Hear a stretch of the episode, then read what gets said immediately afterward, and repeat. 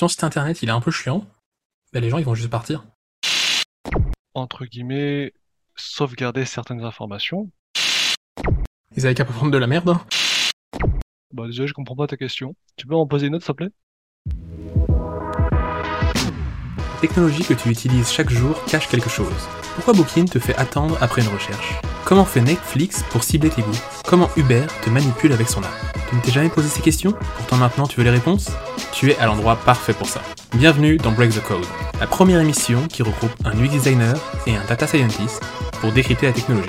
Dans chaque épisode, nous allons révéler les secrets psychologiques, techniques et marketing qui se cachent dans la tech qui t'entoure. Salut à tous, c'est Florentin Dam, vulgarisateur tech et data scientist. Bonjour, c'est Vincent Machado de blackhive.fr, alias l'UX Architect. Bienvenue dans Break the Code. Bonjour Florentin, comment est-ce que tu vas? Bah écoute, ça va, la forme, hein, comme d'hab. Et toi? Bon, ça- ça va très bien. Là, on approche euh, des fêtes de Noël. Alors, bien entendu, on n'a pas enregistré l'épisode maintenant, mais pour vous, on approche des fêtes de Noël. Donc, c'est un moment qui est hyper agréable. Mhm. Alors, aujourd'hui, on vous avait dit qu'on allait vous parler un petit peu des e-commerce. Normalement, je crois que l'épisode devrait arriver juste avant le Black Friday. Donc, ils vont Non. pas avoir le temps d'optimiser euh, l'ensemble de leur site, mais pour Noël, ça devrait être bon. Et du coup, pour aujourd'hui, on va vous parler d'e-commerce. Exactement. On va parler d'e-commerce, donc de ce qu'on préconise.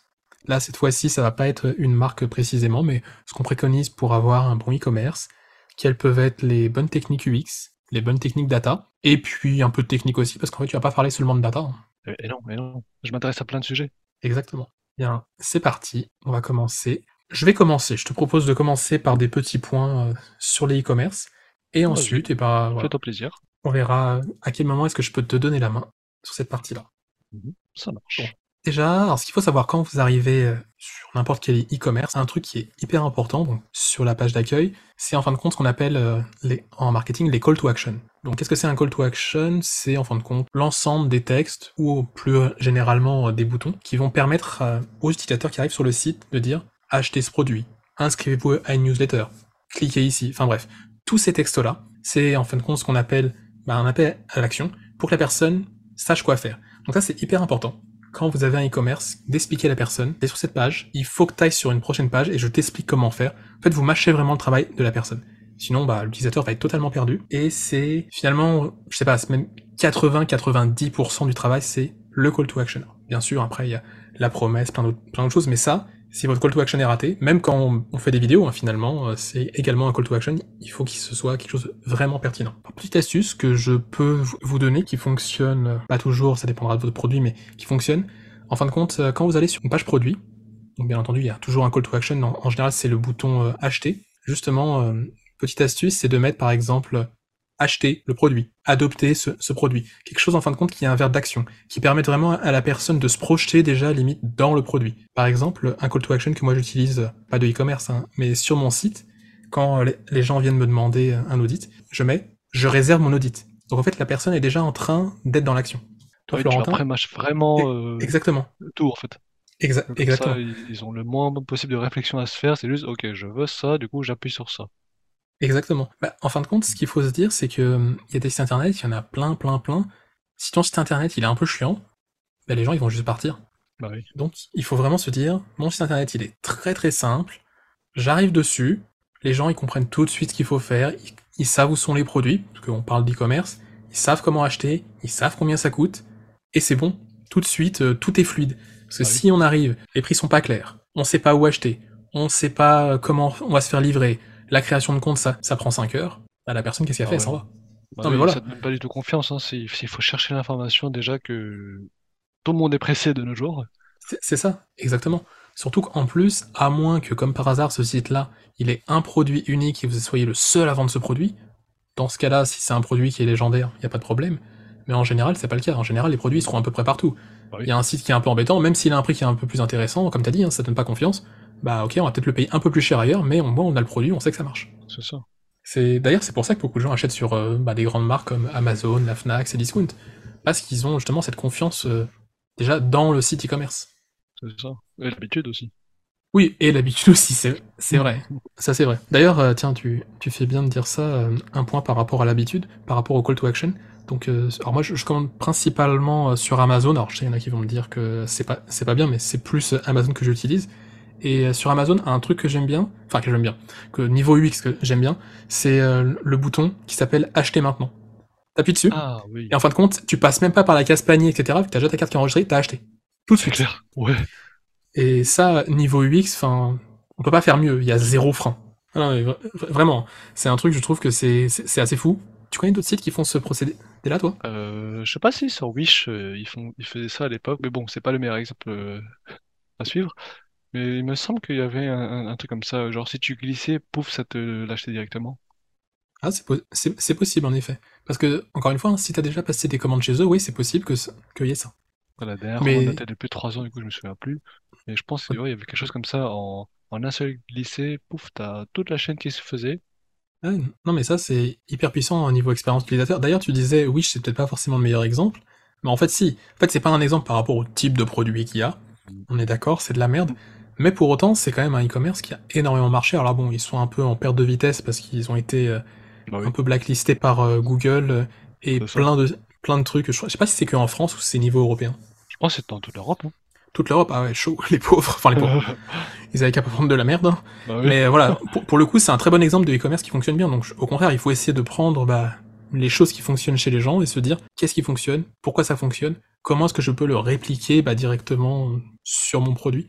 C'est ça. D'ailleurs, ça, ça me fait penser, on va peut-être parler un petit peu de ça, comme ça je vais pouvoir te donner la main, parce que là, il y a toute une partie. Tu vois, dans, dans Wish, je sais pas si tu te souviens, parce que pareil, ça fait des années que je suis pas retourné.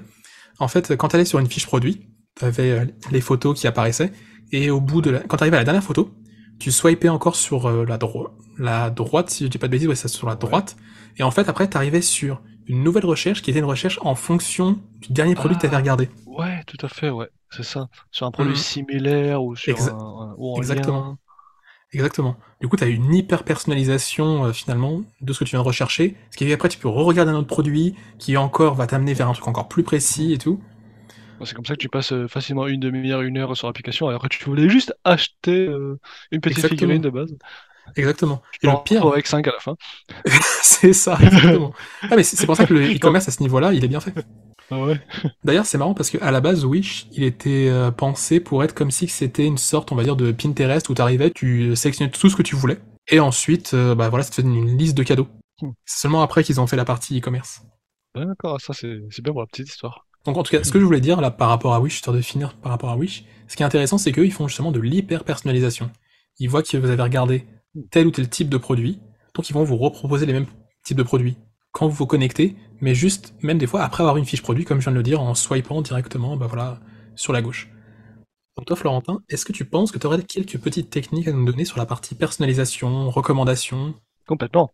Euh, euh, tu veux dire, ou même, bah, en fait, sur la partie personnalisation, en fait, euh, oui, alors, en, termes de recommandations, en fait, euh, beaucoup de sites e-commerce tels que Amazon ou Cdiscount, en fait, utilisent de l'IA pour vraiment transformer l'e-commerce en général. Comment? Bah, par exemple, en apprenant vos habitudes de consommation. L'idée, c'est en fait de pouvoir vous proposer le meilleur produit à la bonne personne et au bon moment. Alors, je prends l'exemple. Tout à l'heure, on parlait de Black Friday. Bah, peut-être que lors du Black Friday, euh, les robots aspirateurs sont en plus forte demande dans telle ou telle région. Avec l'enregistrement de, de, vos habitudes d'achat, eh bien, euh, l'IA, au fur et à mesure, va savoir que, tiens, euh, tel groupe de population qui ont euh, cette tranche d'âge ou qui ont l'habitude d'acheter tel ou tel produit, ben, ils seront susceptibles d'acheter ce même type de produit l'année prochaine à plus ou moins cette date-là. Du coup, bah, chaque année, il, te repropose un lot d'aspirateurs automatiques, par exemple. Tu, tu voulais ajouter quelque chose par rapport à ça? Alors, pas forcément par rapport à la partie personnalisation, mais en effet, non, c'est comme tu dis, c'est-à-dire qu'ils peuvent, bah, en effet, personnaliser par rapport à un groupe d'individus, donc euh, par rapport à une zone, par rapport, pourquoi pas, à une période dans l'année, mais comme on l'a dit, ça peut être par rapport à un individu également. C'est un petit peu ce que tu disais, tu, tu sais, dans euh, l'épisode juste avant sur... euh, c'était sur Uber, c'est ça? Sur, sur Uber, où est-ce que tu... On avait une question sur les e-commerce, et t'expliquer un petit peu comment charger un site plus rapidement. Justement, tu disais que bah voilà, on pouvait hyper personnaliser ça. En fait, on Ah oui. Et, ah oui, bah oui, exactement. Ça aussi, ça fait partie de, de la personnalisation. Où, comme on voit que tu as l'habitude de, taper tel mot-clé, bah, le site, ce qu'il peut faire, c'est enregistrer tes mots-clés préférés et euh, faire en avance la recherche de, de- des bons produits. Comme ça, au moment où tu vas retaper ces mêmes mots-clés, bah, la recherche ayant été déjà faite, bah, ils vont juste te, te, bah, te- te ressortir euh, les résultats qui étaient sauvegardés en avance. Comme ça, bah, tout est plus fluide et pour l'expérience exactement, utilisateur, c'est plus, plus simple et plus rapide. Pas, pas besoin d'attendre euh, longtemps, une minute, deux minutes. C'est ça. Non mais fran- franchement pour le coup c'est super bien. Alors je t'avoue que moi la dernière fois quand t'as expliqué ça, j'ai pas tout à fait compris comment que ça fonctionnait parce que en fait t'avais expliqué Ouais. En fait le site faisait déjà- faisait les recherches quand on n'était pas sur le site Oui, et qu'il conservait les recherches pour que ça aille plus vite. Alors je me suis dit mais comment est-ce que ça fonctionne? Alors j'avoue franchement j'ai eu un gros trou Ouais. et euh, j'ai fait des recherches, j'ai pas trouvé. Ouais.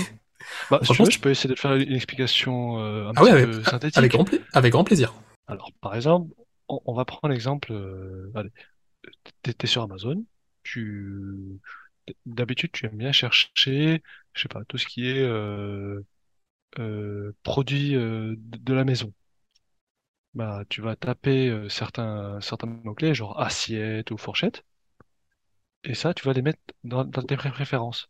Par exemple, euh, pendant que tu dors ou pendant que tu n'es pas sur le site, bah, Amazon, ce qu'il peut faire, c'est lancer une routine où tous les jours à, à 4 heures du matin, pour tous les utilisateurs, on va aller récupérer les, mots-clés euh, préférentiels effectuer des recherches sur l'ensemble des, produits euh, qu'ils ont en, base de données pour euh, finalement afficher la liste des meilleurs produits à recommander. Et ensuite, cette liste des meilleurs produits à recommander, bah, ils vont les restocker ensuite dans la base de données pour chaque utilisateur. Tu peux avoir un, attribut du type meilleur produit à recommander. Et là, bah, tu vas ensuite mettre la liste des produits. Comme ça, quand euh, l'utilisateur va refaire cette recherche, ou, même sans faire cette recherche, hein, quand il va être sur le site et, et qu'il a pas forcément de recherche particulière à faire, bah, euh, tu aurais peut-être une section où il y aura marqué on vous recommande ces produits. Et là, bah, ces produits-là viendront directement de la base de données qui aura déjà stocké les résultats euh, en avance pendant, pendant que tu dormais. D'accord, je, je comprends mieux. Parce qu'en fait, moi, Est-ce quand t'as expliqué ça, oui, non, c'est plus clair parce que moi, quand t'as quand t'as parlé de ça, je m'imaginais des e-commerce, par exemple, sur Shopify, qui sont en général spécialisés. Ouais. Donc, par exemple, euh, je sais pas, on parlait, euh, je crois, de croquettes pour chat, donc j'imaginais un e-commerce Ah qui est spécialisé directement dans les produits pour chat. Donc, je me dis, mais c'est quoi l'intérêt qu'il fasse une recherche sur les meilleures croquettes parce qu'il va vendre ses propres croquettes, il va avoir deux paquets. Donc je comprenais pas, je me dis mais à quoi ça sert?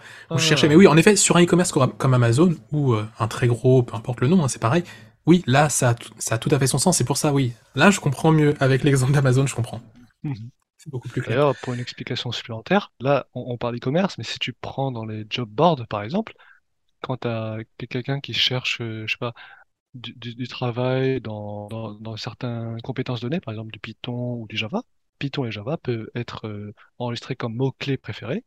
Et en, en dehors euh, de la, de la navigation, bah, tu as cette même recherche qui peut être faite pour euh, Mhm. proposer en avance les meilleurs jobs qui contiendront du coup ces mots-clés-là. Comme ça, dès que tu arrives et que tu fais cette recherche, bah, pouf, en une seconde, tu as le résultat qui sort. d'accord, oui, en fin de compte, c'est vrai, ça peut être utilisé pour à peu près tous les types de domaines du moment qu'il y a des recherches et qu'il peut y avoir plusieurs résultats, ça, histoire d'accélérer les recherches. exactement. Ok, je, je vois, non, mais en fait, c'est vrai, c'est hyper intéressant. Et tu penses que c'est un truc qui est assez compliqué à implémenter sur un site? Bah, plutôt que compliqué, je pense pas que c'est compliqué parce que euh, c'est refaire la même recherche mais en avance. Tu as des tâches cron qui peuvent être utilisées pour ça, où tu dis voilà, pour tel script, bah, je l'exécute à tel intervalle de temps. Et ensuite, je, je store tous les résultats dans ma base de données.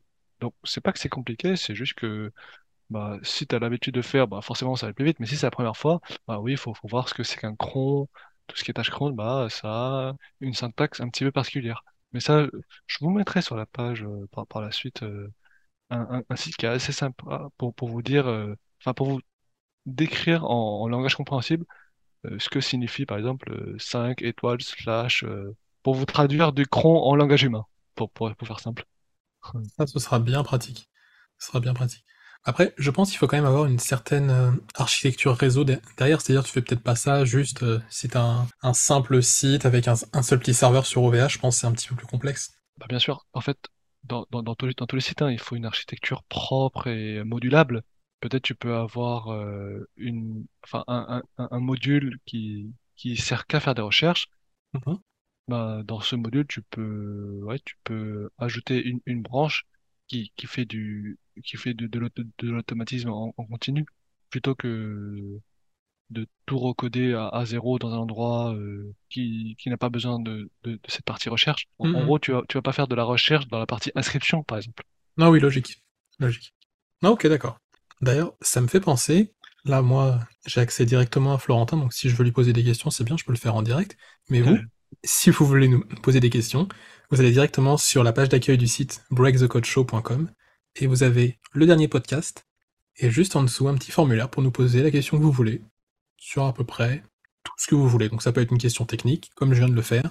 Ça peut être une question moins technique, qui est un peu plus générale. Et ça peut être juste euh, de demander de vous recommander un film, à peu près n'importe quoi. euh, Du moment que c'est une question, vous pouvez aussi euh, choisir de rester anonyme si vous le souhaitez, il n'y a aucun problème. Sachant que, dernière petite chose, quand vous remplissez le formulaire, on ne vous renvoie pas de mail derrière dans le sens où vous n'êtes pas inscrit à une newsletter, il n'y a pas tout ça.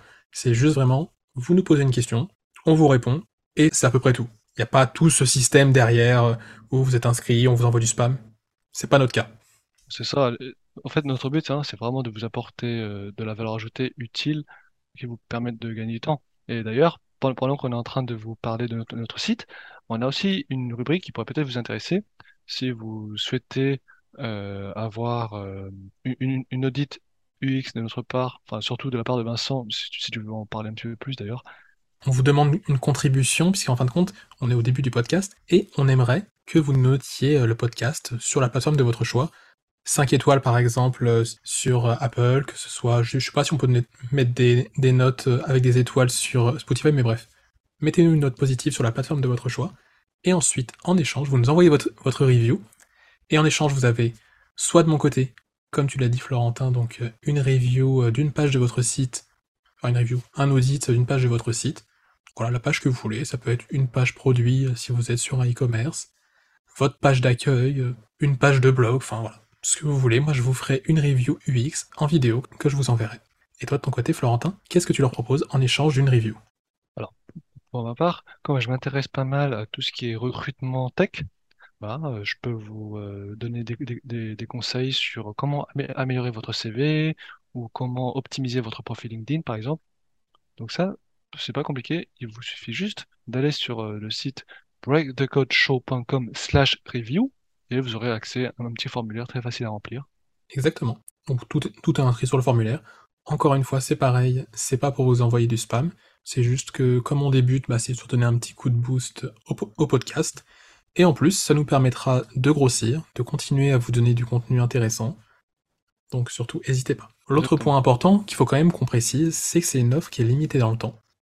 Donc bien entendu, euh, on ne fera pas ça jusqu'à la fin du podcast. On a dit qu'on faisait 20 audits, enfin pour moi mon cas, 20, 20 audits de mon côté, et toi c'est pareil, tu pourras aider euh, 20 personnes. c'est Voilà. ça. Donc ça fait en tout cas 40 personnes, donc surtout, n'hésitez pas, vu qu'on est au début, on a encore du temps, du temps devant nous, donc euh, faites-le parce qu'après, ce sera peut-être plus le cas. Et on on aura plus de temps. Bien quand même, ouais. Exactement. Exactement. Je te propose qu'on retourne au sujet du Ouais. podcast. Parce que on a fait une petite digression qui était quand même dans le sujet, mais qu'on a fait quand même une Oui. petite digression. Alors maintenant, moi, je vais parler un petit peu de toute la partie finalement achat.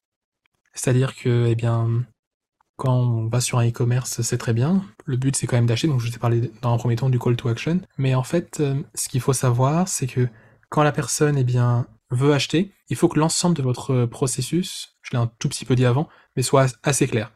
Donc, déjà, il y a la partie euh, mettre au panier. Ça, c'est pas un, un souci. Je pense que vous l'avez assez compris. Mais une fois que la personne arrive sur le panier, il faut qu'elle sache exactement le nombre d'étapes qui lui reste, à quel moment la livraison va arriver, quand est-ce qu'elle doit mettre son adresse. En fait, vous pouvez faire justement une sorte de barre de navigation avec le nombre d'étapes pour vraiment que la personne sache à chaque instant, il me reste deux étapes, trois étapes, une étape. Là, c'est le moment où, je paye. Et tout ça, ça doit être vraiment très très clair. Sinon, comme en fait, euh, des fois le font certains e-commerce, c'est pas du tout clair, la personne, comme on l'a dit, n'aura pas confiance. Et surtout, elle va trouver que c'est extrêmement compliqué, elle va juste partir de votre site. Quelque chose de clair, de simple, et qui permet à la personne, eh bien, en quelques minutes, de pouvoir acheter. Un autre point qui est hyper important, qui va toujours, en fin de compte, dans cette partie, eh bien, achat, c'est surtout permettez aux personnes d'acheter, mais de façon à ne pas avoir de compte. C'est-à-dire avoir une sorte de mode invité pour que les personnes puissent faire cet achat tranquillement. Et des fois, on n'a pas forcément envie de s'inscrire sur tous les sites du monde. Des fois, on a juste un produit qui nous intéresse. Donc permettez ça, surtout que ça ne nous empêche pas de récupérer le mail et peut-être de faire du retargeting plus tard. Est-ce que toi, tu aurais une technique pour pouvoir faire finalement cette création de compte sans cette création de compte, Florentin? Puisqu'en fin de compte, il n'y a pas de création de compte, mais il faut quand même qu'on lui envoie ses produits. Comment est-ce que tu ferais, toi? Alors, tu veux dire créer un compte sans demander à la personne de, de remplir un formulaire, c'est ça? Euh, Non, pour moi, en fait, la personne, elle va quand même passer, faire ses achats, mais elle n'a pas de compte sur le site. C'est-à-dire que si, par exemple, euh, bon, on va dire encore une fois Amazon. Donc sur Amazon, je vois trois produits qui me plaisent, je les mets dans mon panier, je vais pour les acheter, j'ai pas besoin de créer de compte Amazon, j'ai pas besoin de faire de mot de passe, juste je vais rentrer ma carte bleue, je vais mettre un email pour avoir le, suivi, je vais mettre mon adresse, mais ensuite si je vais me connecter sur le compte, y a rien. Y a pas de compte. C'est juste euh, je, fais euh, j'ai fait mon un achat. Ah, bah en fait tu peux entre guillemets sauvegarder certaines informations qui pourront être supprimées par la suite. Par exemple, bah, quel produit le client a commandé, lui attribuer un numéro d'identifiant et enregistrer son adresse email. Ça, c'est même pas un compte, parce qu'un compte, il faut euh, qu'il y ait un, qu'il y ait de quoi s'authentifier. Là, Exactement. là, la, personne, une fois qu'elle a, qu'elle a reçu son, sa commande, bah, on peut supprimer ces informations temporaires. D'accord. Donc en, fait, ce serait finalement une base de données supplémentaire, mais juste pour les commandes. C'est-à-dire que la commande est terminée, on garde la trace de la commande, mais pas du compte. C'est ça, ça peut être une table dans un, bah, je sais pas, dans un MongoDB, enfin non, n'importe quoi, une table dans un MySQL ou un, ou un document dans un MongoDB euh, mhm. qui, qui se supprime tout seul tous les X temps ou euh, qui se supprime une fois que la commande est terminée, par exemple. Donc là, la personne n'aura pas besoin de, bah, de se créer un compte, de se connecter à chaque fois pour voir euh, le, le, suivi de commande. Encore une fois, ça c'est un truc, surtout, normalement, on, on, le redit, il y a le Black Friday qui arrive dans pas longtemps, mais même Noël, c'est pareil bah des fois on voit un produit qui nous intéresse, mais ben voilà, moi c'est pareil, je pense que c'est c'est pareil, j'ai des comptes dans plein de sites, mais j'ai pas envie d'en avoir d'autres. Je sais des fois qu'il y a des produits, je vais les acheter une seule fois, c'est un cadeau, c'est pour tel truc, et c'est chiant après de devoir se souvenir d'un mot de passe, ou alors utiliser un gestionnaire de mot de passe, c'est vraiment ce que je vous conseille. Mais bref, c'est chiant d'avoir à chaque fois un nouveau compte, un truc. Donc si possible, permettez vraiment ce truc-là, comme l'a dit Florentin, avec justement juste la partie commande qui sera enregistrée dans une base de données. Et en plus, euh, maintenant j'y pense, euh, ça m'a l'air plutôt RGPD comme, euh, comme façon de faire, parce que tu stockes aucune information personnelle de la personne. Un petit peu quand même, parce que tu stockes quand même son adresse hein, pour lui pour lui livrer des trucs. Oui, c'est quand même mieux.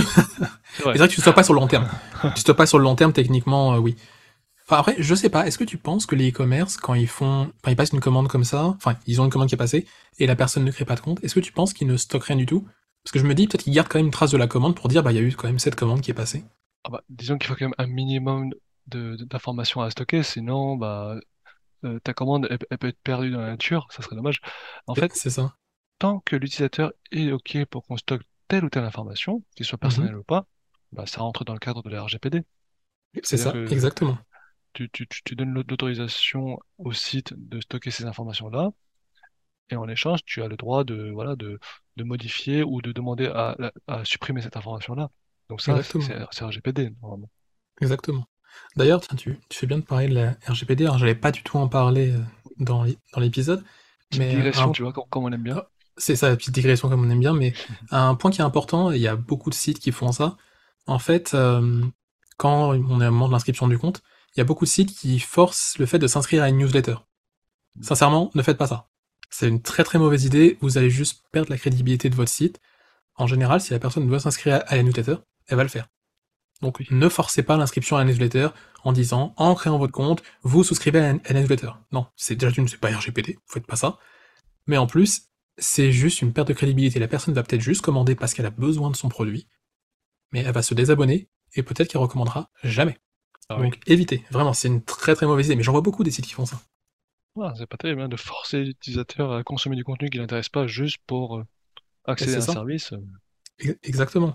Parce que déjà, euh, quand on voit certaines personnes qui, en échange d'un PDF, euh, enfin d'un livre blanc, d'un contenu, qui en fin de compte demande un mail et ensuite après t'inscris à une newsletter, mais le truc c'est que si la personne après le contenu ne l'intéresse pas, ah, qu'est-ce qu'elle fait? Elle se, désabonne et ensuite c'est juste une perte de crédibilité. Donc euh, t'auras perdu au final quoi. C'est ça, au final t'as tout perdu. Mais en tout cas, le obligé quand on passe une commande à dire vous avez passé la commande, Vous avez ensuite euh, la newsletter, que les gens n'ont des fois rien à Bah faire. oui. Mauvaise idée. Un point par contre qui peut être intéressant si vous voulez absolument que la personne s'inscrive à la newsletter, vous pouvez lui mettre un extrait de la newsletter, ou alors votre meilleure newsletter, celle qui a le mieux marché, euh, je sais pas, sur les derniers mois. Et en fait, la personne va voir l'intérêt du contenu, et elle aura peut-être envie de s'inscrire. Mais ne forcez pas, c'est une mauvaise idée. Comme ça, vous aurez gagné la confiance euh, de, de la personne. Exactement. Et si ce que vous faites l'intéresse, bah, par elle-même, elle viendra demander plus de contenu. Et- Exactement, c'est exactement ça. Enfin bon, en tout cas, voilà. Surtout, ne forcez pas, ça, c'est jamais bon. C'est l'idée, c'est de créer une confiance entre la personne et votre marque. C'est le plus important et surtout, ça fait créer des gens qui vont rester sur le long terme. Et encore plus important, c'est des gens qui vont après recommander vos marques, votre marque, Eh oui. votre produit. Alors, je vais parler d'un point qui est pour moi assez essentiel, mais je pense que beaucoup de sites euh, y y ont pensé. C'est le fait qu'il soit mobile first. Donc, ce qu'il faut savoir, c'est qu'il y a plus de la moitié des gens qui achètent directement depuis leur téléphone portable. Donc, surtout, dites-vous que si votre site n'est pas bah, mobile first, ça va être un tout petit peu compliqué. Pensez à ce que l'ensemble de votre parcours soit pratique quand on est sur le téléphone. Pensez à ce que l'ensemble des images soient adaptées. Pensez également aux personnes qui sont sur leur téléphone, mais qui n'ont pas forcément une bonne connexion. Ça peut arriver. Donc, il faut également penser à tous ces petits trucs-là c'est vraiment un point, je dirais, non négociable maintenant. Si ça avait été il y a quelques années, j'aurais rien dit, mais là, très très important. Est-ce que tu as des, des conseils, toi, à donner sur la, la partie euh, mobile first ou alors euh, j'avance? Vas-y, je t'en prie. Bah, surtout que de, de nos jours, Google, euh, pour être bien référencé, une condition quasiment obligatoire serait d'avoir un site qui soit responsive design. Totalement. Ah, Et, et pour ça, bah, il y a, a différentes techniques. hein. Il y a par exemple Bootstrap qui vous permet d'avoir un, alignement aut- automatisé de vos différents objets sur, euh, la page. Ou, sur 12 euh, cellules, vous pouvez dire que voilà, ces quatre-là, ils seront toujours au centre et ces, ces quatre autres, eh bien, ils s'alignent automatiquement. C'est pas très compliqué à développer, c'est assez intuitif et ça vous aide dans votre référencement surtout, et même pour l'expérience utilisateur. Exactement. D'ailleurs, c'est vrai, euh, quand tu vas sur Google, tu as un, un site, alors je crois que c'est PageRank ou un truc comme ça de Google, qui te permet d'analyser ton site et de voir s'il est suffisamment ra- rapide. Et donc, il c'est vrai que maintenant, tu as, entièrement raison, il y a une partie qui est faite pour la partie desktop et une partie qui est faite pour la partie mobile. Et qui dit, bah, euh, vous avez deux notes, et si la note sur la partie mobile elle est pourrie, c'est dommage, hein, mais il sera mal référencé. Donc, euh, donc non, t'as entièrement raison, c'est vrai que ça fait partie de la, de la note, en, en effet. Et d'ailleurs, si euh, on, on vous mettra le lien également de, de ce lien-là, mais euh, si vous allez faire le test, vous allez vous rendre compte que vous pouvez très bien avoir une très très bonne note sur PC et une note qui est moins bonne sur euh, justement mo- mobile, parce que les images sont optimisées pour PC et pas forcément pour le mobile. Ah oui. Donc euh, très très important. Alors là, un point qui va un tout petit peu avec cette partie-là, je vais parler du menu.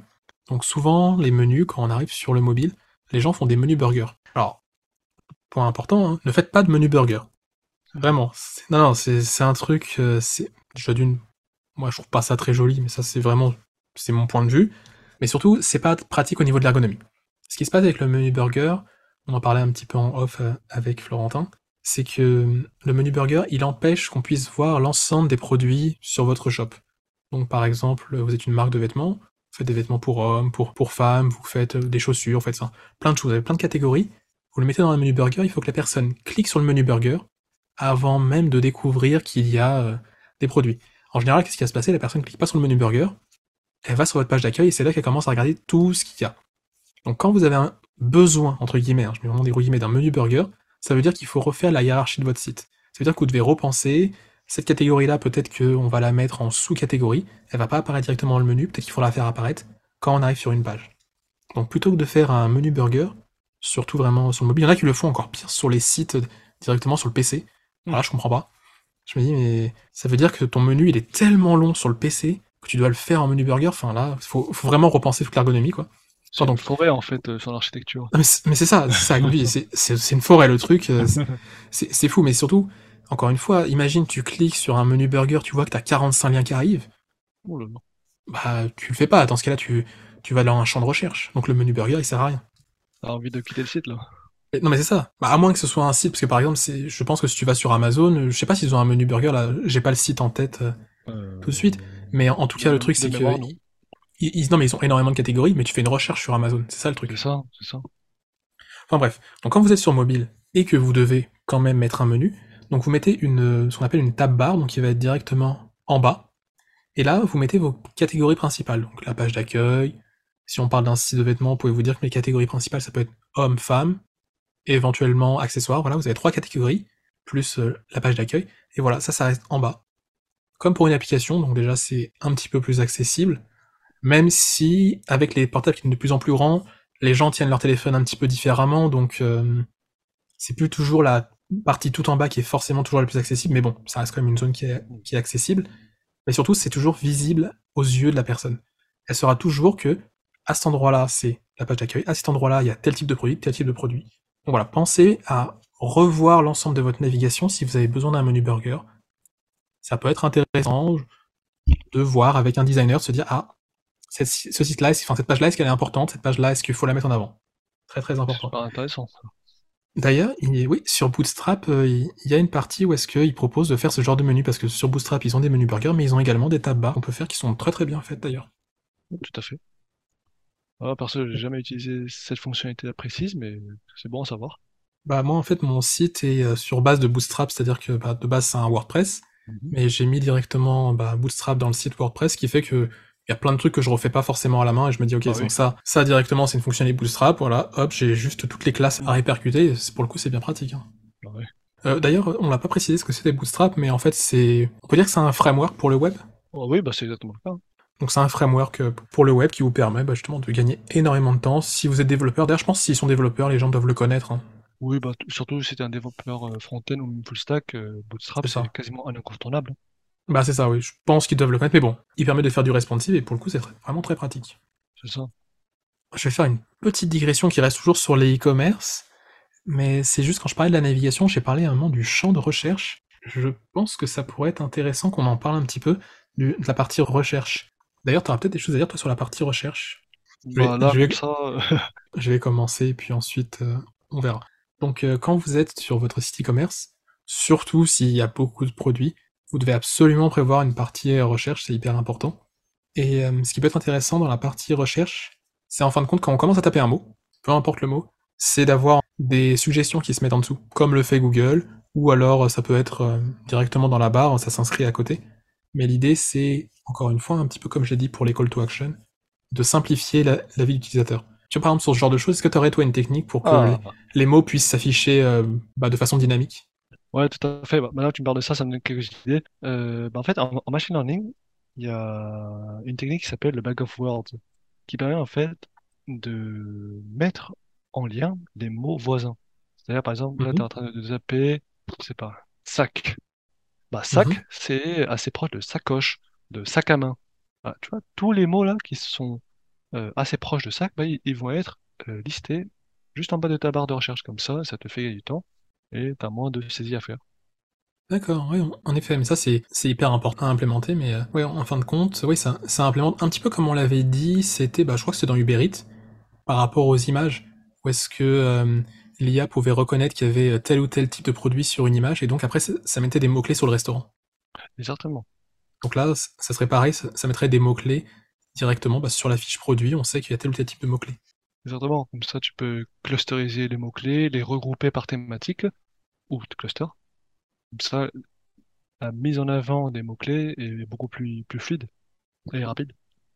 Exact- exactement. Puis encore une fois, ça permet à l'utilisateur de gagner du temps. Parce qu'en fait, c'est ça l'idée, c'est il faut qu'il reste sur votre site pour consommer, bien entendu. hein.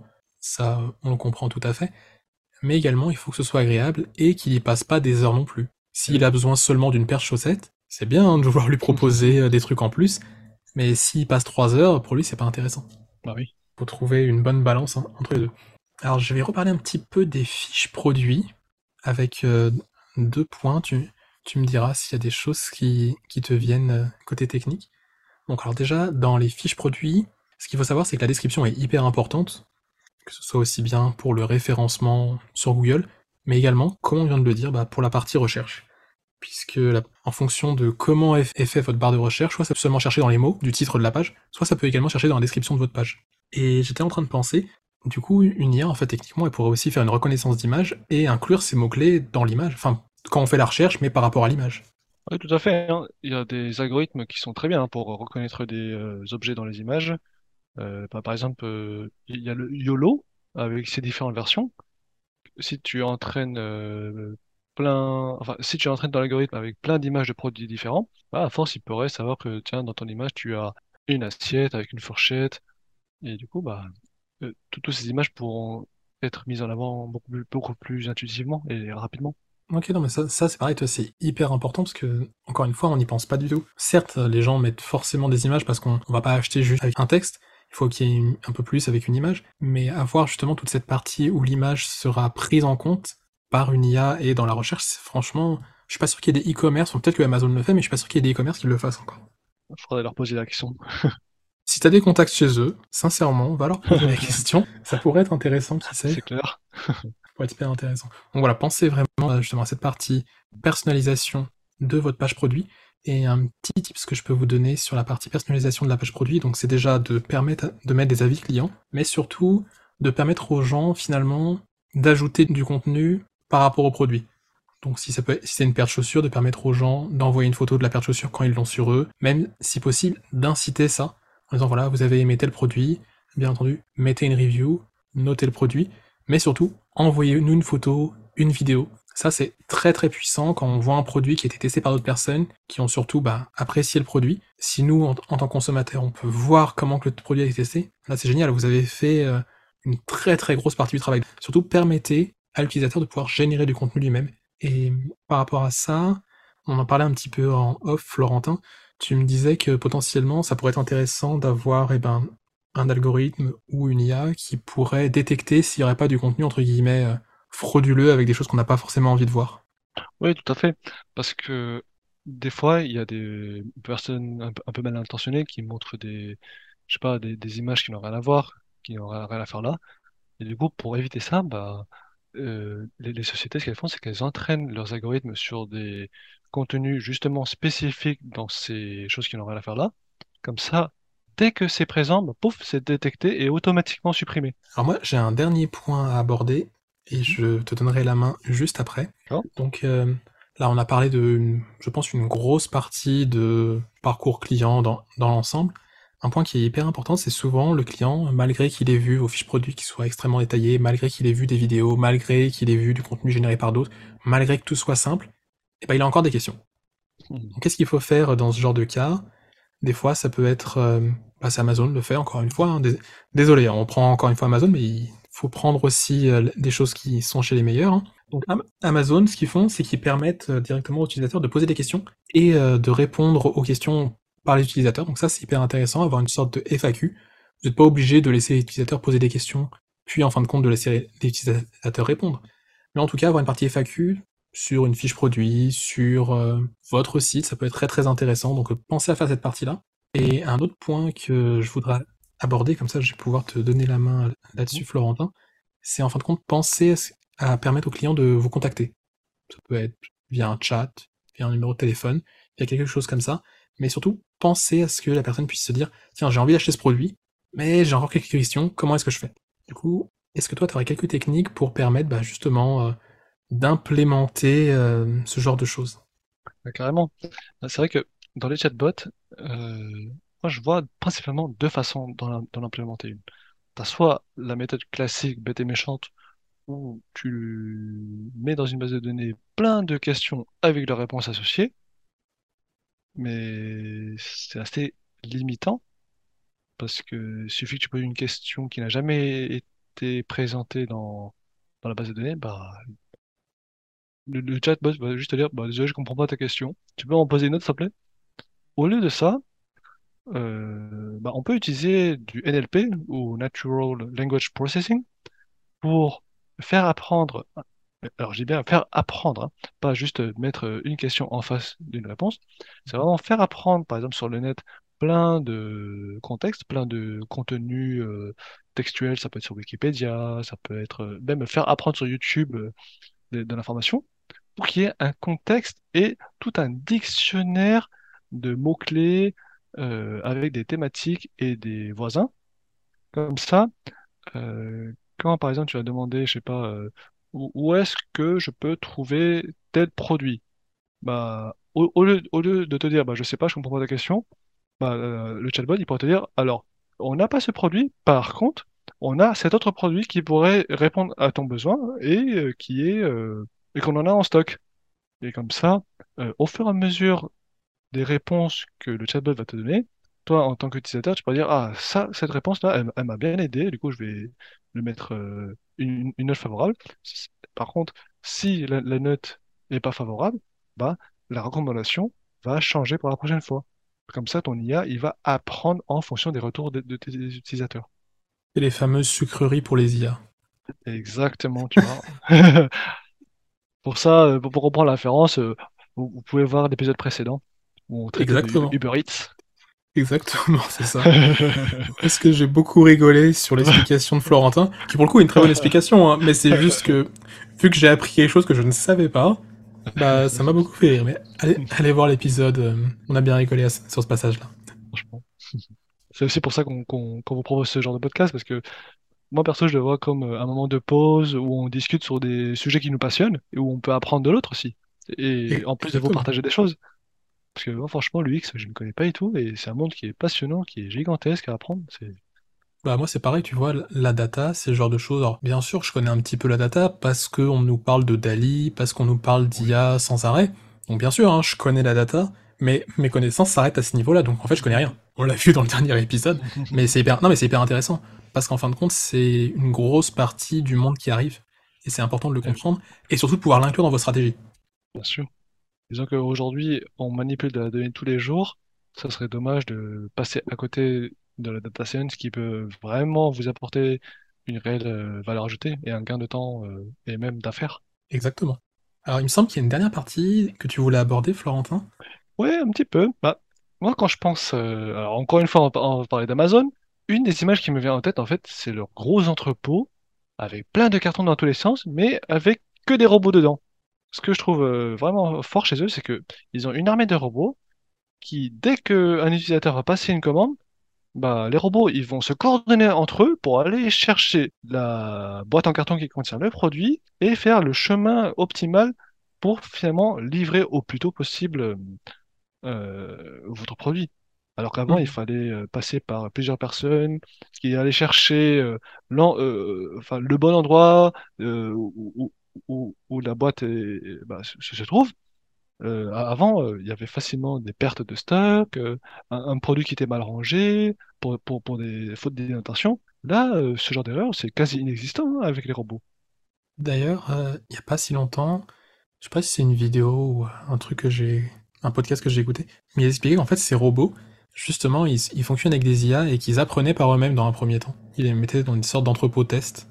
Tout à fait, tout à fait. C'est-à-dire que tu leur donnes plusieurs objectifs à atteindre. Par exemple, euh, trouver le, le, le- le meilleur chemin pour, euh, pour aller d'un point A à un point B. Euh, bah, dans dans, dans l'épisode précédent, je vous parlais de Q-Learning, qui est une branche du, de l'apprentissage par renforcement. Ça, c'est, c'est vraiment euh, une IA qui va apprendre sur objectif et sur récompense, justement. Mais bon, je ne vais pas répéter ce, ce qu'on a déjà bien expliqué dans l'épisode précédent. Non, non, allez allez l'occasion, l'écouter. Sauf si vous l'avez déjà écouté, vous le savez déjà, de toute façon. Ah bah ouais.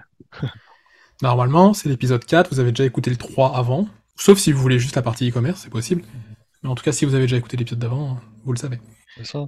Et d'ailleurs, une autre application de l'IA dans l'e-commerce que je trouve assez pas, pas mal, il y a souvent des, des usines où il y a des, des- des robots qui vont usiner vos, vos produits avec l'intelligence artificielle dans la branche qui s'appelle l'industrie du futur ou l'usine 4.0. On utilise des algorithmes de machine learning du style RNN ou LSTM. Je vous mettrai le, détail euh, dans, notre site qui, vont en fait euh, pouvoir détecter, enfin plutôt que détecter, qui vont pouvoir prédire les, produits qui risqueraient d'être défectueux par la suite, en fonction de, comment les machines fonctionnent, c'est-à-dire avec des capteurs euh, du style euh, poussière, température, vibration, tout ça, ce ça, truc, ça crée plein plein plein de volumes de données. En fait, ça, euh, c'est un sujet qui m'intéresse parce que dans, dans mon entreprise où je suis actuellement, bah, j'avais démarré par un projet comme ça, où, où c'était plutôt pour l'industrie automobile, pour, pour prédire justement les pièces qui seraient défectueuses. ah, ça, bah, c'est c'est fou. c'est applicable partout en fait. Et en plus, euh, alors ça je sais plus si tu l'avais dit sur un podcast ou si tu me l'avais dit à moi, mais t'avais commencé, parce... enfin du moins à rentrer dans le monde de l'IA, etc., parce que tu voulais faire de la robotique. Exactement. C'est vrai que à, l'époque, c'était vraiment la, robotique qui me plaisait à fond. Et c'est pour ça que j'ai d'ailleurs commencé par la mécatronique. Puis dès que j'ai vu que, en fait, ce qui m'a vraiment fait euh, me spécialiser encore plus, c'est de voir que bah, l'IA peut battre le meilleur joueur de Go au monde. Ça, quand, quand, quand, quand tu entends quelque chose comme ça, tu dis, mais en fait, l'IA peut être plus puissant que les humains sur pas, sur pas mal de domaines complexes. Clairement. Clairement. Pourquoi ne pas contribuer à créer une IA plus juste euh, et plus utile pour, pour, pour l'humain? C'est ça. Puis en plus, un truc, moi, euh, ok, encore une fois, il y a le côté, euh, ça retire des emplois. Mais je pense aux gens qui sont dans les entrepôts Amazon. Ok, hein, il faut bien qu'ils aient un travail pour manger, mais je suis pas sûr qu'ils soient hyper heureux de travailler dans ce genre d'environnement. Bah, Sincèrement.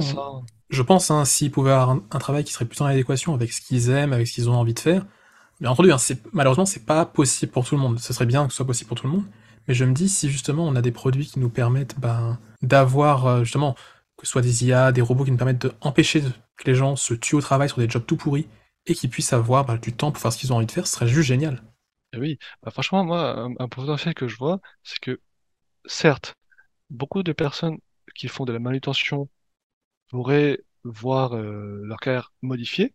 Euh, Mon avis là- là-dessus, c'est que ces métiers qui sont souvent très physiques et qui peuvent entraîner des douleurs irréversibles au, au corps euh, bah, des, des, des, des, des- Exactement. manutentionneurs, c'est ça se dit, bah, en Ah ouais. fait, peut-être qu'au lieu de faire ça, on peut leur proposer un nouveau métier qui serait professeur, mais pour robots. C'est-à-dire que au, au- au lieu de bah, d'être debout constamment à porter des charges lourdes, à la place de ça, tu peux être tranquillement assis sur, sur ta chaise et regarder comment le robot euh, travaille pour lui dire, attends, attends, tu peux t'arrêter là, tu es en train de faire une erreur là. Au lieu de faire euh, cette action-là, je te propose de faire cette action-là. Comme ça, le robot, il apprend et il est vraiment assistant de l'humain. Ce serait l'humain qui va être chef d'orchestre et diriger son armée de robots pour, pour mieux servir le client au final. Ex- exactement. Oui, puis en plus, voilà, ça pourrait permettre à cette personne-là, potentiellement, bah, de pouvoir euh, se concentrer à sa, à sa passion ou à quelque chose qu'elle aime, parce que des fois, il y a des gens hein, qui adorent ce qu'ils font, et tant mieux pour eux, et c'est sûr que ces gens-là n'ont pas envie que leur travail soit remplacé. Bien sûr. Mais je pense que c'est pas le cas pour la majorité des gens. La majorité des gens ont un travail parce qu'ils n'ont pas le choix, il faut vivre. Ah ouais, bah ouais. Et je pense qu'il y a beaucoup de gens, s'ils pouvaient faire totalement autre chose, que ce soit avoir un métier créatif, que ce soit, comme tu l'as dit, hein, enseigner, ou enfin des tas de trucs, des choses auxquelles on, on pense pas, et ben, ce serait vraiment, vraiment beaucoup plus gratifiant plutôt que se tuer à des travails. Surtout que beaucoup de gens, euh, des fois, on n'aime pas notre travail. Et ça, c'est hyper important d'avoir un travail qui nous, enfin, du moins, quelque chose qui nous plaît dans la vie. Pas forcément notre travail, mais quelque chose qui nous plaît et qu'on puisse se dire, ça, j'ai envie de passer un maximum de temps à faire ce truc-là, quoi. Peu importe ce que C'est clair. En plus, alors ça, ça me fait penser à une série Netflix que je suis en train de regarder en ce moment qui s'appelle Alors, est-ce que tu veux le dire maintenant, ou est-ce que tu veux en parler dans la partie recommandation? Hmm, Excuse-moi, je t'ai coupé, mais c'est juste que je me, je me suis dit, vu qu'on arrive à la fin du podcast, est-ce que tu veux en parler maintenant ou alors on en parle dans la partie recommandation? Plutôt dans la partie recommandation. Alors, du Ça- coup, j'aurais deux reco- recommandations à vous faire alors. ça, ça marche. Ça, ça marche. Euh, bah, de toute façon, est-ce que tu avais d'autres choses à ajouter sur la partie usine et euh, Non, bah, je pense que j'ai fait le tour. hein. Donc là, on arrive sur la fin du podcast et on arrive en fait sur la partie questions. Donc, petit rappel, si vous voulez nous poser une question dans le domaine que vous voulez, sur l'UX, sur de la data, sur une recommandation de film, n'hésitez pas. Vous allez directement sur la page d'accueil donc du site breakthecodeshow.com. Juste en dessous du dernier podcast, eh bien, vous avez un petit formulaire où vous pouvez nous poser la question que vous voulez. Vous pouvez rester anonyme ou non. Pour l'instant, la plupart des questions qu'on a eues sont restées anonymes. Mais surtout, n'hésitez pas, vous nous posez la question que vous voulez et on vous répond. Donc là, aujourd'hui, on a eu une question sur de la data, donc c'est une question pour Florentin. Je t'en prie. Tout à fait. Alors, il y a un utilisateur anonyme qui nous demande, alors, en data science, quelle est la branche qui donnerait le plus de travail? Alors, ça, c'est une question intéressante. Sur les offres d'emploi, en fait, on voit surtout beaucoup de jobs en lien avec le computer vision. Pourquoi? Parce que il y a beaucoup d'images qui sont créées tous les jours. Alors, j'ai pas forcément des chiffres en tête, mais de l'image, on l'utilise partout, que ce soit dans le spatial, euh, dans la médecine, dans, dans la- dans- dans l'industrie. Partout, il y a besoin de traiter de l'image pour euh, reconnaître des objets et donc faire ressortir des décisions. Enfin, plutôt pour aider à prendre de meilleures décisions. Donc ça, c'est une, première euh, application peut-être qui donnerait le plus de boulot. Une autre qui est en train de monter en flèche, c'est celui du NLP, c'est-à-dire euh, Natural Language Processing, qui commence à vraiment euh, monter en ampleur avec toutes les nou- nouvelles librairies qui, sortent. Et sinon, bah, classiquement, euh, la branche du time series où on aime bien euh, prédire des valeurs futures dans le temps, que ce soit la météo ou de la consommation d'énergie. Donc, si je serais vous, bah, je, me, je, ferais pas ma formation ou mes projets uniquement sur une des branches. Je ferais plutôt sur ces trois branches-là en priorité. Si, si c'est pour un, premier boulot, parce que les compétences développées dans une branche vous resserviront forcément dans, les autres branches, vu qu'on utilise plus ou moins les mêmes technologies à, chaque fois. Modulo quelques librairies. Ok. Oh gé- génial. Au moins comme ça, ils savent où travailler dans les années à venir. Sa- sachant que, comme on n'arrête pas de le dire, hein, c'est vraiment un domaine euh, qui est en voie d'explosion en ce moment. Ah ouais, non, complètement. hein. Et toi, tu le vois encore plus que moi parce que tu es à 100% dedans. Bah, disons que je vois souvent apparaître pas mal euh, d'offres d'emploi et pas mal de demandes aussi. Ouais, forcément. For- forcément. Non, bah ok. Et bah écoutez, euh, merci beaucoup pour cette question. Et Merci. bah là maintenant, on arrive dans la partie où on vous recommande des produits. Eh, Ah, Qu'est-ce que tu as à nous recommander euh, aujourd'hui, Florentin? Moi, j'ai plusieurs recommandations. En fait, j'ai deux, deux liens, qui- c'est des tout petits euh, outils. Ah, pareil. bah, on peut, Ah, t'en as, deux aussi, bah écoute, on en fait un chacun. Et puis ça voilà. marche. ok. On fait comme ça alors. Alors moi, dans, dans le premier, euh, c'est Claire Lepagnol, une spécialiste en vente sur Amazon justement, qui m'a parlé d'un site créé par Amazon qui est vraiment pas mal. Bon, je vais vous retrouver le lien. Ça s'appelle... De toute façon, ils auront le euh, lien dans la description, même si t'as pas le lien maintenant, c'est pas grave. c'est vrai. Alors, ça s'appelle... euh, Amazon Future Engineer. Non, non, pardon. Ça s'appelle Citizen Code Python. En fait, c'est de base destiné pour les enfants de 9 à 17 ans, mais euh, ça permet aussi à n'importe qui qui veut se lancer dans la programmation sur Python à euh, apprendre tout doucement avec des, jeux ludiques. Si vous êtes un petit peu pas très familier avec le code, eh bien, Amazon vous propose de manipuler des blocs qui s'appellent des blocs-clés pour apprendre la logique algorithmique. Donc c'est un site qui, m'a été envoyé hier soir par euh, Claire Lepagnol, qui est vraiment pas mal. Ou euh, si vous voulez aller sur son profil pour, euh, bah, euh, pour lui donner des pouces bleus à ses posts ou lui proposer des retours sur, sur ses posts, n'hésitez pas. Très très bien. Ça me fait penser à un langage de programmation pour les enfants. Euh, c'est un truc visuel. Euh, Alors, je, je me souviens plus. C'est un, c'est un truc du genre Scratch ou quelque chose comme ça. Le logo, c'est un petit chat. Ah, Et en fait, c'est justement, c'est c'est avec des blocs. Et pour faire des boucles, des, des ce que tu veux, en fin de compte, des conditions, n'importe quoi, c'est des blocs.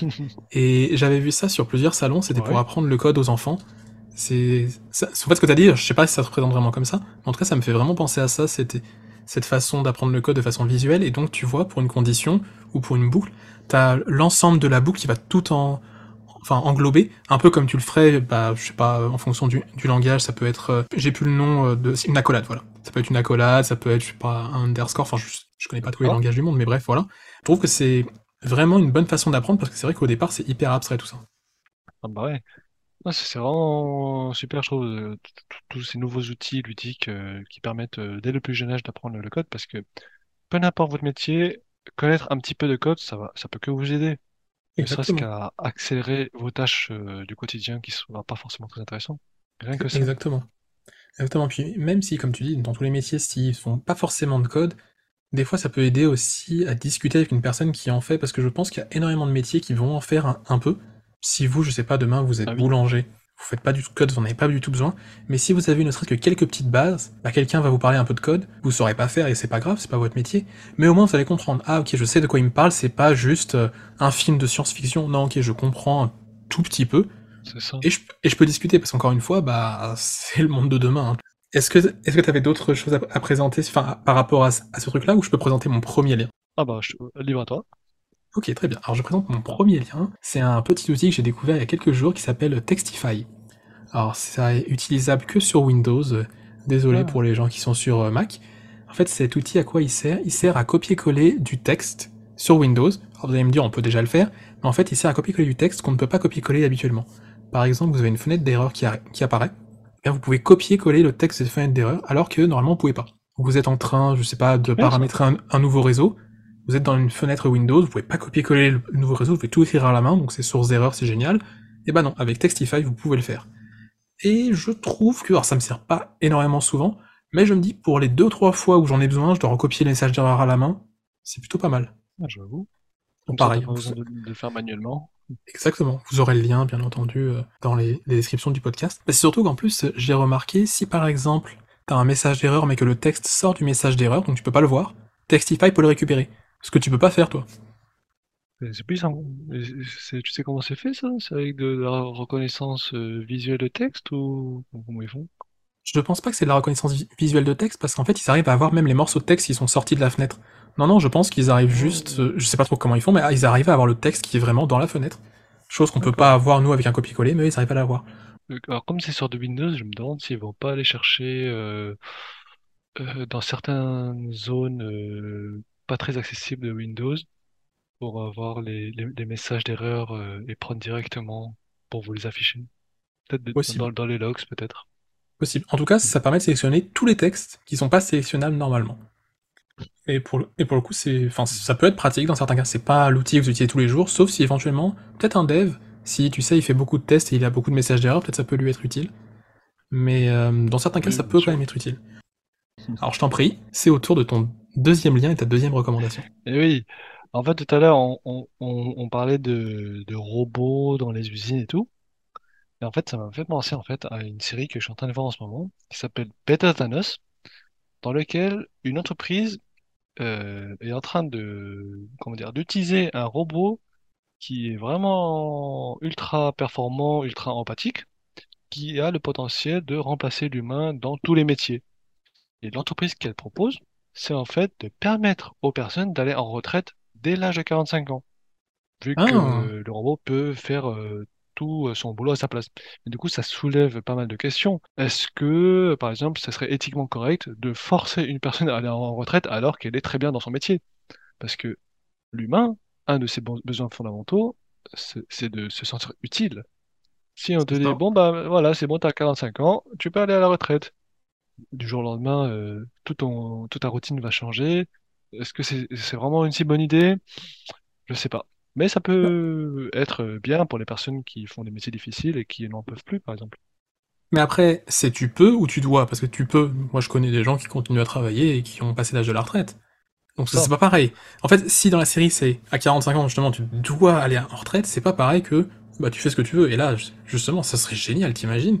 À 45 ans, tu peux te dire, je peux continuer à travailler ou pas. Franchement. C'est ça. Bah, dans la série, en fait, ça serait forcé. Et C'est dommage. D'accord.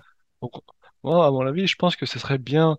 Voilà, dès l'âge de 45 ans, on te dit, oh, ok, tu peux t'arrêter de travailler si tu veux. On, on te donne la même chose que ce que tu gagnais euh, bah, dans ton job actuel. Mais si tu veux faire autre chose, bah, ça te fera un- euh, du supplément. Comme Oui, et ça, puis bah, surtout, si tu kiffes ta vie. et c'est- Exactement. T'as envie de voyager, bah tu voyages. C'est ça. Parce que même plus, si. bah tu peux bosser c'est- plus. C'est ça, c'est ça exactement, parce que des fois tu peux très bien, t'as fait un, un boulot un- alimentaire toute ta vie parce que t'avais pas le choix, et là demain t'as envie de te reconvertir et de devenir cuistot parce que ça te fait plaisir, bah c'est trop bien, tu sais que déjà t'as même pas cette contrainte de te dire je dois entre guillemets euh, subvenir à mes besoins, non j'ai déjà cette rente qui est là, c'est génial. Bon Ça. pose d'autres problèmes économiques après, mais dans l'idée c'est bien.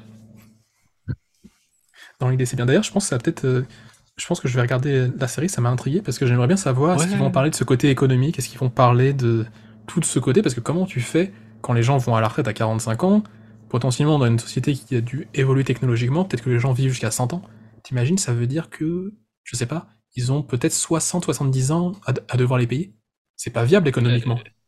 Ah ouais, c'est ça. À moins Donc euh, que j'aimerais bien voir.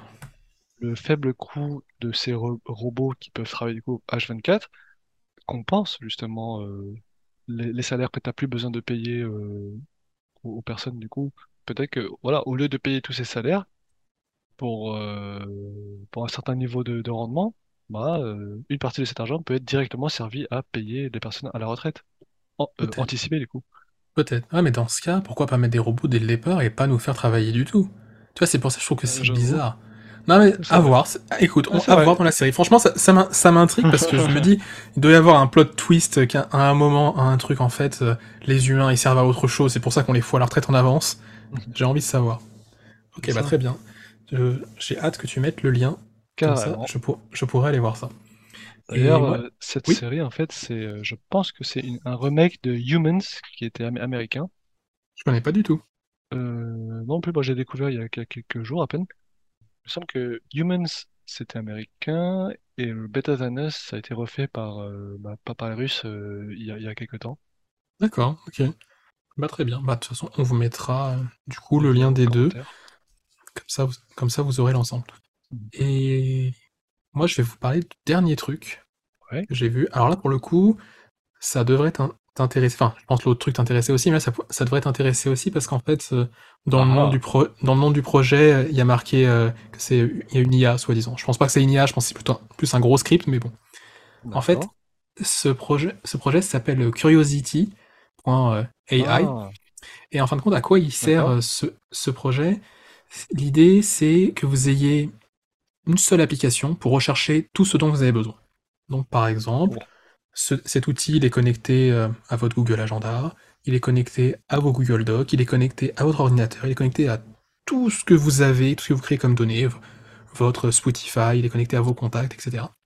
Et Ah si ouais. demain, je fais une recherche, ça va me faire une recherche dans tous ces trucs-là, dans mes photos, dans tout ça, comme ça, en fin de compte, j'ai pas besoin de me souvenir, ah, j'avais un rendez-vous à tel moment, j'avais euh, telle base de données qui a été créée, j'avais tel fichier, j'avais fait telle photo, non. Tout est relié, ce qui fait qu'en fin de compte, c'est une sorte de méga base de données pour votre vie. Et je l'ai je l'ai testé, il y a une version qui est gratuite, hein, comme beaucoup d'outils. Franchement, je sais pas si je vais l'utiliser tout le temps, parce qu'après, en fait, si t'es organisé, du coup, tu trouves des, des trucs aussi, comment, comment faire, mais c'est vachement bluffant parce que tu trouves tout en deux clics, quoi. D'accord. Mais ça veut dire qu'ils récupèrent toutes les informations qu'on a sur le PC, ils les stockent chez eux ou c'est une IA qui reste euh, seulement dans, dans notre PC? Alors ça, je sais pas, parce qu'en fin de compte, il récupère aussi beaucoup de données que tu as en ligne. Par exemple, tu as des rendez-vous, Ouais. il va les récupérer. Tu as des fichiers Google Docs, il va, il va les récupérer pour pouvoir analyser tout ça et savoir Ouais. si tu tapes un mot. Je sais pas, euh, demain, je tape euh, e-commerce, ça pourrait aussi bien me donner les informations qu'on a mises là sur le podcast, que notre podcast, Mhm. que euh, des clients que j'ai eu en tant qu'e-commerce. Ça va mettre tout ça. Ouais. Donc euh, c'est Ça- l'intérêt, c'est que tout ce que tu relis, il peut faire la recherche. euh, D'accord. Je pense que je vais peut-être le tester aussi, ça. Ne serait-ce que pour voir un petit peu ce que ça donne. Bah c'est ça, en plus il y a une version gratuite, c'est pas mal. Exactement. Exactement, ça- tu es curieux, mais en même temps, tu es, je t'ai un peu teasé sur le truc. Exactement. Mais euh, hein, f- franchement, moi, c'est l'outil, voilà, j'étais, comme, comme tu as dit, j'étais curieux, j'ai voulu tester le truc et je me dis, c'est, c'est, pas, c'est pas mal. Alors après, au point de l'utiliser, je crois que c'est un truc comme 20 ou 30 euros par mois. Oui. Non. Non, euh, voilà. euh, moi, par exemple, mon Google Doc, il est bien rangé, mes, mes dossiers sont bien rangés. J'irai peut-être pas à ce point-là. Mais c'est, super. c'est marrant. Parce que, euh, voilà, bah, on- par- pareil, toi, justement, t'es, t'es curieux, t'as envie de tester de nouveaux outils. C'est un peu ça que je me suis dit, je l'ai vu, je me suis fait, hey, mais why not? Voilà, c'est surtout ça. Donc allez, allez tester, c'est Curiosity. Vous pouvez vous faire un compte gratuit. D'ailleurs, euh, vous n'êtes même pas obligé de le connecter directement à toutes vos apps. hein. Vous pouvez très bien le connecter à un autre compte Google. Si vous avez deux ou trois comptes Google, donc vous le connectez à un autre compte Google, vous testez. Juste pour voir comment que ça fonctionne, si c'est intéressant ou pas. Et au pire, comme ça, il n'a pas accès à vos données. C'est clair. Je pense qu'on arrive à peu près à la, à la fin du, pod- du podcast. Est-ce que Ouais. tu as d'autres éléments éventuellement à, à ajouter? Bon, je pense que pour moi, je me suis bien amusé hein, dans ce podcast. C'était vraiment Moi aussi. cool. Moi aussi. Je vous rappelle quand même euh, les quelques liens importants. Alors déjà, moi, comme je vous ai dit en début de podcast, donc vous allez sur euh, blackhive.fr slash Noël. Alors je précise quand même, il n'y a pas d'accent à Noël, parce qu'il n'y a pas d'accent dans, les liens. Mais voilà, vous, allez là-dessus, vous allez avoir accès directement à un formulaire pour vous inscrire et recevoir, eh bien, juste sur la période de Noël, un petit tips tous les jours, directement ici. Également, si vous voulez nous poser des questions, donc c'est sur la page d'accueil, breakthecodeshow.com. Et pour les reviews, je te laisse faire, Florentin. Ouais, alors pour la review, c'est breakthecodeshow slash... Ah non, je la refais. breakthecodeshow.com slash review. Exactement. Et là, vous nous postez votre review et on vous, on vous l'échange contre une review UX ou alors votre CV ou votre profil LinkedIn. Exactement. Bon, et ben, merci de nous avoir écoutés jusqu'ici. Si vous avez écouté le podcast jusqu'ici, je suppose que vous l'avez apprécié, donc pensez à, à nous noter. Et puis à bientôt. Merci bien. À bientôt.